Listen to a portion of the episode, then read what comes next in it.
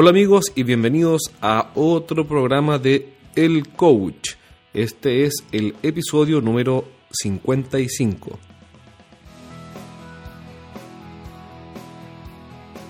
En el programa anterior los animé a que me enviaran sus preguntas a jorge arroba estrategiasdeventa.com jorge arroba estrategiasdeventa.com y el primer correo que nos llegó es de Julián Acosta. Así que Julián, muchas gracias por escribirnos.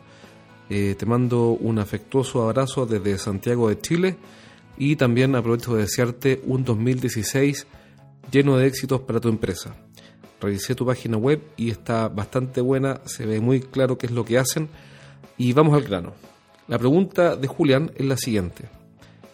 Él revisó algunos podcasts anteriores y su pregunta es si es que eh, cuando uno quiere fijar metas, por ejemplo, una meta anual de 50 mil dólares para un ejecutivo, lo normal sería que en junio este ejecutivo llevara 25 mil dólares, es decir, a mitad de año que ya hubiera conseguido la mitad. Y su pregunta es si eso es lo correcto y si es que usaría metas parciales en su caso o no. Entonces, para responder esa pregunta, voy a responderla en cuatro partes.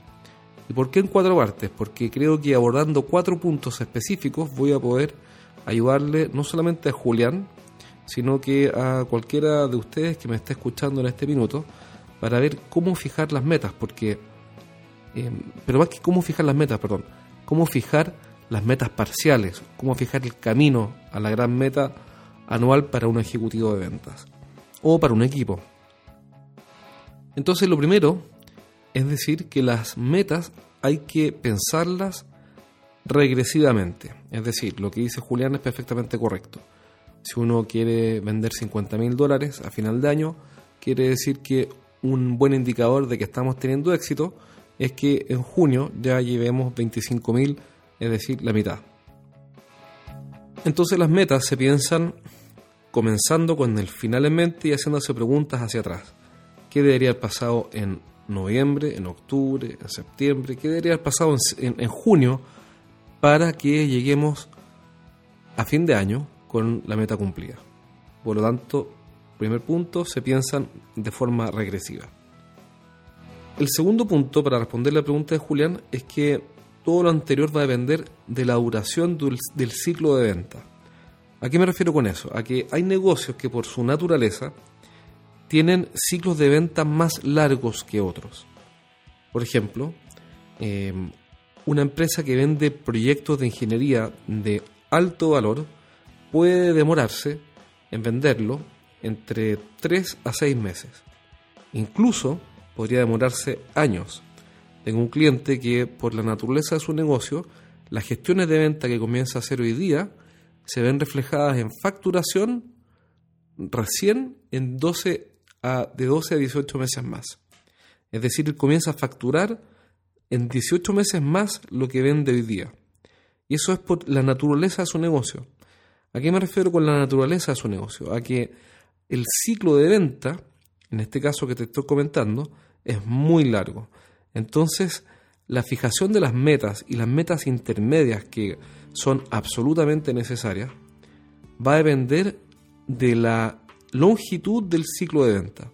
Un ejemplo extremo, si vendiéramos, por ejemplo, centrales hidroeléctricas, que de hecho se venden, como se vende cualquier producto, eh, de hecho una vez conocí un vendedor de centrales hidroeléctricas, el tipo se ganaba una comisión maravillosa cada vez que vendía una, vendía pocas, pero le iba muy bien. Bueno, el punto es que naturalmente la, comisión que ese ejecutivo eh, gana y, las metas intermedias están pensadas de acuerdo a ese ciclo de venta. Eh, por ende, no, los meses no necesariamente reflejan el estado de avance del proyecto.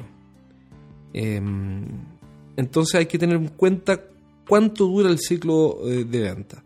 En el caso, por ejemplo, de alguien que vende maquinaria, eh, maquinaria de valor medio, que sé yo, medio bajo, de 50 mil dólares, entonces uno podría pensar que un ciclo de venta dura entre 2 a 4 meses. Y eso no altera no alcanza a alterar eh, la fijación de metas y las metas intermedias durante un año. Es algo, ese tipo de negocios perfectamente podríamos dividirlo en 12 meses y, ver reflejado todo el negocio dentro de un año. Lo anterior, y vamos al tercer punto, es que la el ciclo del negocio puede alterar lo que llamamos la estacionalidad. ¿Qué quiere decir eso?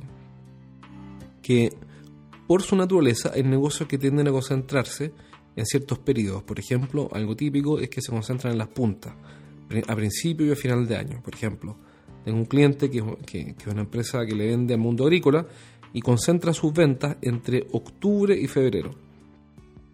Y concentra más del 60% de su venta entre octubre y febrero. Eh, perdón, entre octubre y enero.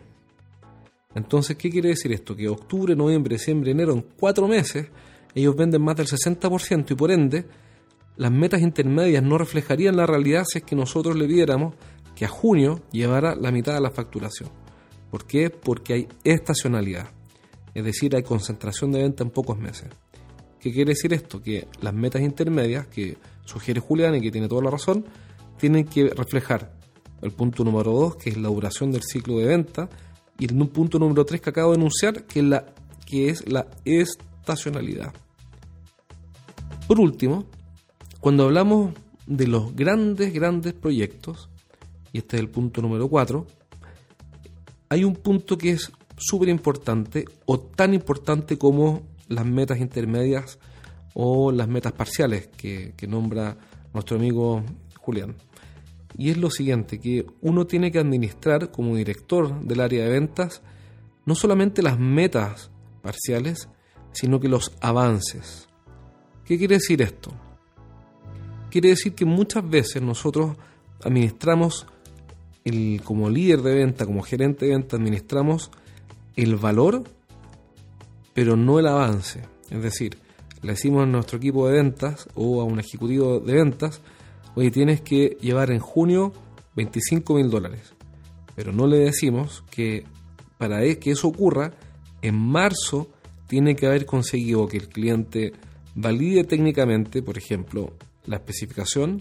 Segundo, que los equipos técnicos de nuestra empresa y los del cliente se junten y hagan la validación. Tercero, que el cliente visite un cliente feliz de nuestra compañía o que vea un testimonio de cliente feliz. Cuarto, que después de eso hagamos una demostración a pequeña escala. Quinto, que por ejemplo hagamos un plan piloto, un borrador conjunto de lo que sería un plan piloto para un periodo de prueba, etcétera, etcétera, etcétera. Entonces, todos estos cinco ejemplos que te acabo de dar son inventos naturalmente, pero que he visto que se repiten en distintos negocios y que le ayudan a un ejecutivo de ventas a tener éxito. Es decir, no solamente le damos la meta parcial de los 25 mil dólares, sino que además le damos algo que es tan valioso como eso, que es un camino. Le decimos, mira, para tener éxito en los 25 y después en los 50 mil dólares, este es el camino que tienes que recorrer con tu cliente para que tengas éxito.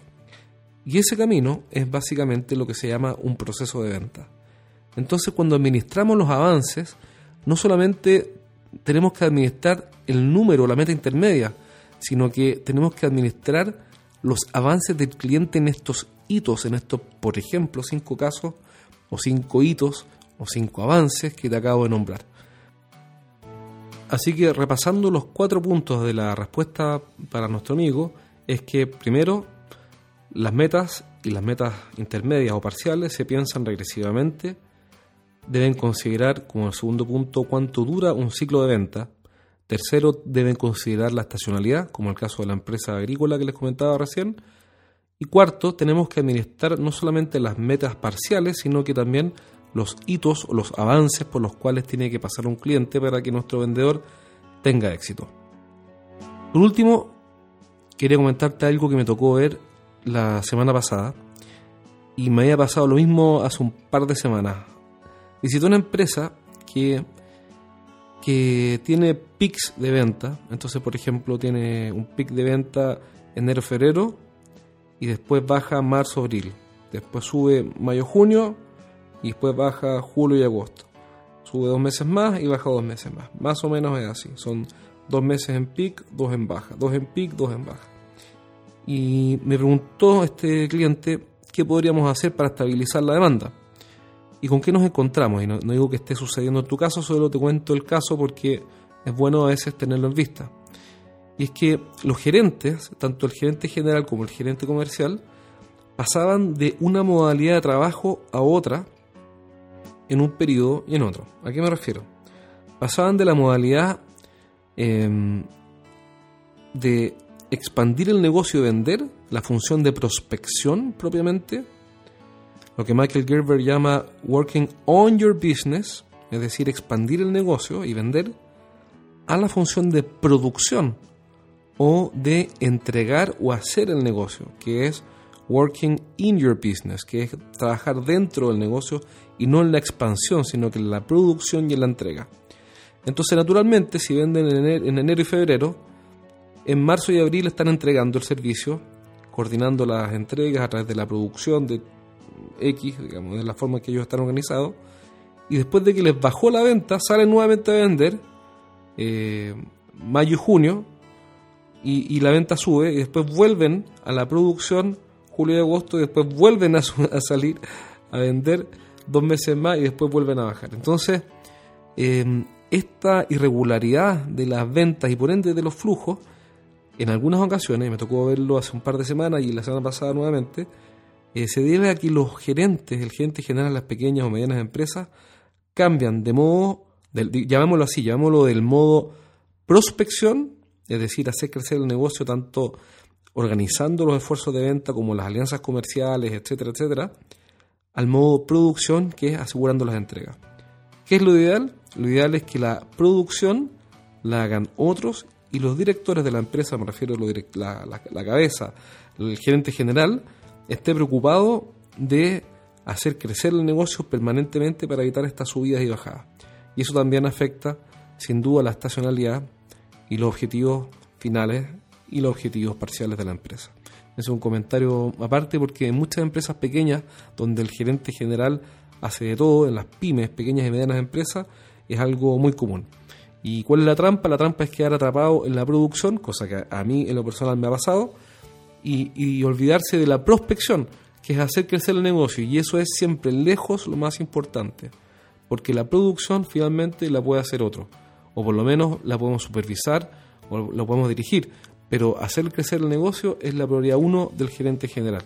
Es cómo hacer para expandir cada día el negocio. Bueno, voy a hacer un comentario aparte porque pensé que podría servir para complementar un poco la pregunta de Julián y las cuatro partes de su respuesta, de la respuesta que acabo de dar. Acuérdate que si tienes alguna pregunta que enviarnos, yo voy a estar feliz de responder.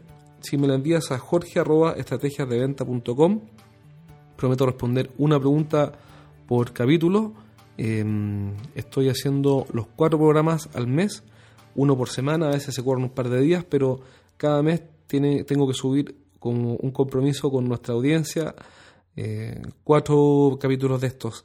Así que cualquier idea, recomendación, sugerencia, si quieres que toquemos algún tema sobre negocios industriales, eh, estrategia de venta, marketing, digital o estrategia propiamente para negocios industriales o B2B, envíame un email y yo feliz lo respondo uno por programa. También recuerda que em, en nuestra página web estrategiasdeventa.com puedes comprar nuestro libro, en realidad mi libro lo escribí hace un par de meses ya, Los siete pecados de los ejecutivos de venta, lo puedes comprar directamente en Amazon o si quieres directo en nuestra página web. Y si te suscribes a nuestro newsletter, una vez a la semana te va a llegar información valiosa. Te espero en nuestro sitio web y en el próximo episodio, el número 56, aprovechando de desearte un excelente año 2016. Soy Jorge Zamora y te mando un abrazo desde Santiago.